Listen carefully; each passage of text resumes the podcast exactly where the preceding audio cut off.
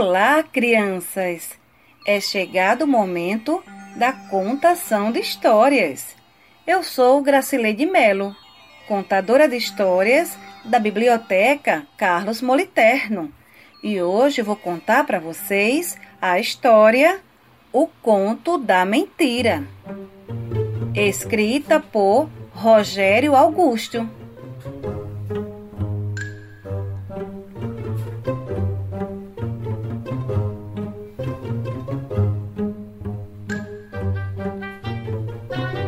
Todo dia, Felipe inventava uma mentira. Mãe, a vovó tá no telefone. A mãe largava a louça na pia e corria até a sala. Encontrava o telefone mudo. O garoto havia inventado morte do cachorro, nota 10 em matemática, gol de cabeça em campeonato de rua. A mãe tentava assustá-lo. Seu nariz vai ficar igual ao do Pinóquio. Felipe ria na cara dela. Quem tá mentindo é você. Não existe gente de madeira. O pai de Felipe também conversava com ele. Um dia você contará uma verdade e ninguém acreditará. Felipe ficava pensativo. Mas no dia seguinte. Então aconteceu o que seu pai alertara. Felipe assistia a um programa na TV. A apresentadora ligou para o número do telefone da casa dele. Felipe tinha sido sorteado. O prêmio era uma bicicleta. É verdade, mãe. A moça quer falar com você no telefone para combinar a entrega da bicicleta. É verdade. A mãe de Felipe fingiu não ouvir continuou preparando o jantar em silêncio. Resultado: Felipe deixou de ganhar o prêmio. Então ele começou a reduzir suas mentiras, até que um dia deixou de contá-las. Bem, Felipe cresceu e tornou-se um escritor. Voltou a criar histórias, agora sem culpa e sem medo. No momento, está escrevendo um conto. É a história de um menino que deixa de ganhar uma bicicleta porque mentia.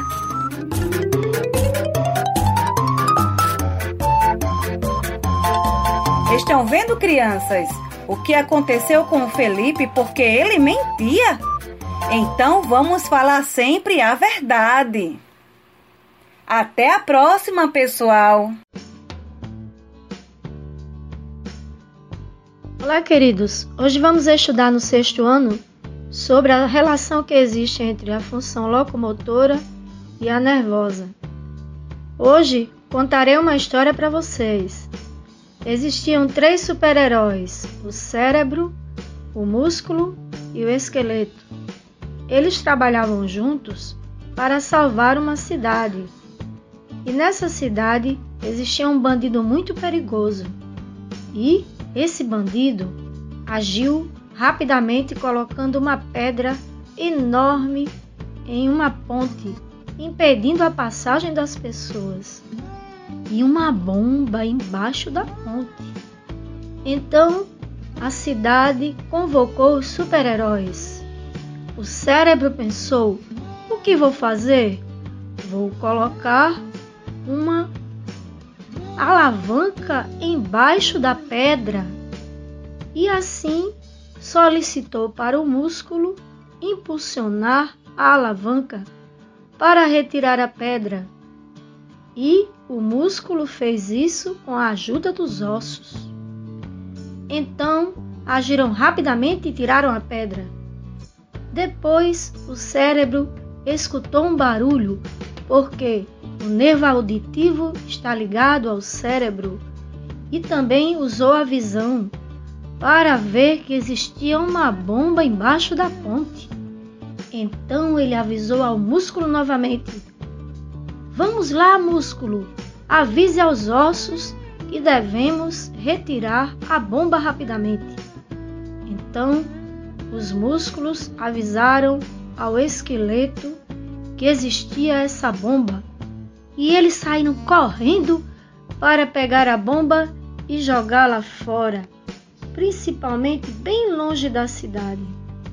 Então, de repente, tudo se acalmou. O cérebro, os músculos e os ossos agiram em conjunto para salvar a cidade.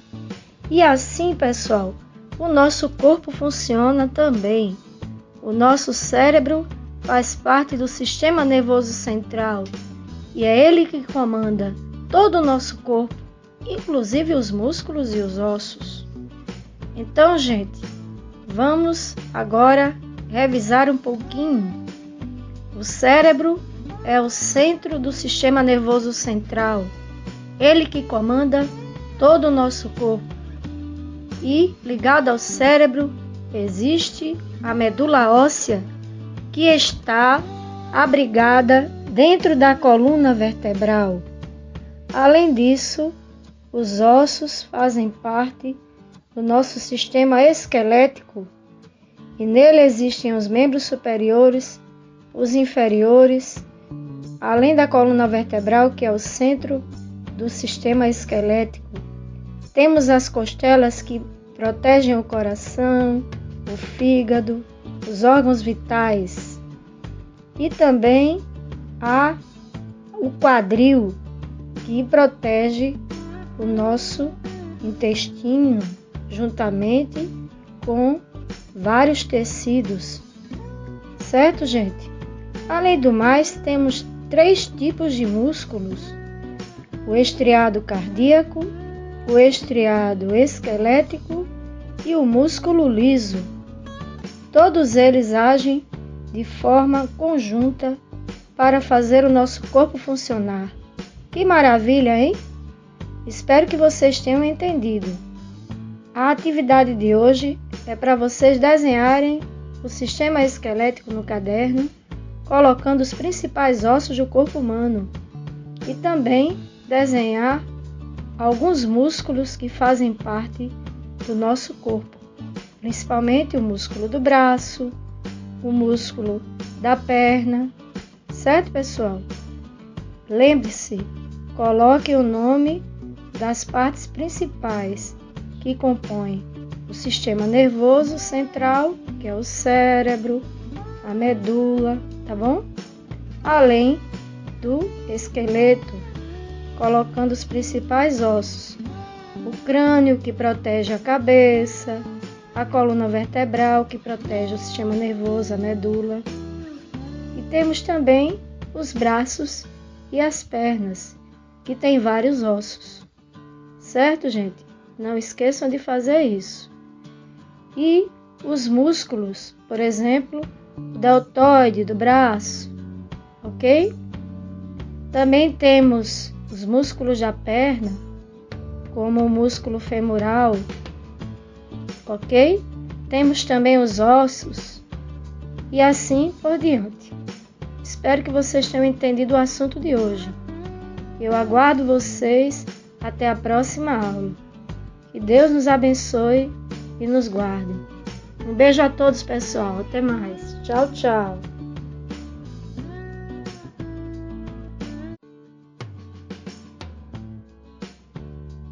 Olá, queridos! Sou Ana Paula de Ciências e hoje vamos falar para o sétimo ano a continuação do assunto ecossistema. Passamos uma atividade na aula passada, lembram? Para vocês fazerem um desenho bem bonito sobre um ecossistema. Podia ser, por exemplo, uma floresta, uma mata, o oceano. Todos esses são ecossistemas. Mas, repetindo, o que são ecossistemas? É um conjunto do meio biótico, que são os seres vivos, com o meio abiótico, que é o meio físico-químico, formado por água, ar, pedras, ou seja, um meio que não é vivo. Esse meio que não é vivo também é chamado de abiótico e meio físico-químico. O meio físico-químico tem a ver com a física e a química. Física seria os fenômenos que acontecem de forma física, como a chuva, por exemplo, os rios e suas mudanças de estado físico, por exemplo, água quando evapora. Um fenômeno físico é aquele que não há transformações. O elemento químico continua sendo o mesmo. Por exemplo, a água continua sendo água, mesmo que ela evapore e forme as nuvens. Então, existe o fenômeno químico e existe o fenômeno físico. O fenômeno químico acontece quando há transformações. Por exemplo, quando você tem uma mudança na substância. Na Terra, por exemplo, quando se forma o petróleo, é quando os animais morrem e eles se tornam quimicamente escuros devido a uma transformação química, formando o petróleo.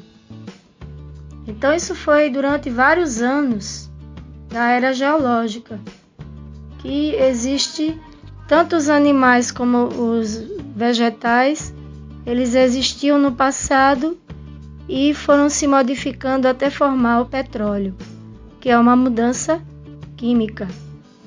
Todos esses fenômenos acontecem dentro de um ecossistema. Então, gente, existem vários ecossistemas aquáticos e também terrestres. Nós estudamos sobre a caatinga do Nordeste, é formada por plantas xerófitas que acumulam água. Também falamos sobre os desertos, que possuem muitos insetos, é quente de dia e frio à noite.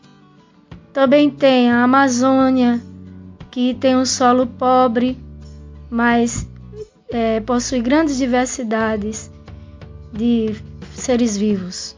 Por exemplo, vários tipos de vegetais, vários tipos de animais. Temos o Pantanal, onde os seres de outros ecossistemas vão se reproduzir. E também lá tem muitos peixes, muita é, coisa da natureza, muitos vegetais. Também existem os pampas do Rio Grande do Sul, onde há as gramíneas, que os animais vivem lá. No nosso Nordeste temos muitos ecossistemas, como a Caatinga, que eu já falei, também o manguezal, onde os caranguejos habitam e os animais marinhos vão se reproduzir, e a Mata Atlântica, que é formada por vegetais com árvores altas e animais que vivem lá em cima das árvores, parecido com o da floresta amazônica. Só que a Mata Atlântica já foi muito desmatada. Existe mais em reservas florestais, em parques. Certo, gente? Todos esses tipos de é, seres vivos que eu falei e meio ambiente forma um ecossistema. Também faz parte do ecossistema os seres não vivos, do ambiente físico-químico. Só revisando, tá? Agora, pessoal, vamos recordar o que é ecologia. A ecologia é a ciência que estuda exatamente o meio físico-químico, que são os seres não vivos, com o meio vivo, ou seja, ela estuda o próprio ecossistema, que é a nossa casa. E a ecologia é chamada de ciência, é a ciência que estuda a nossa casa, o planeta Terra. Ok? Então, através da ecologia, é que nós conhecemos como devemos preservar o meio ambiente. E eu espero vocês até a próxima aula, tá, gente? Que vamos continuar esse assunto de ecossistema. Mas vou passar um pequeno questionário. Escrevam aí, tá? O que é um ecossistema? Quais são os seres que são vivos? Cite vários exemplos de seres vivos. E terceira questão: o que é um meio físico-químico? Eu aguardo vocês até a próxima aula. Um beijo a todos. Que Deus nos abençoe. Tchau, tchau.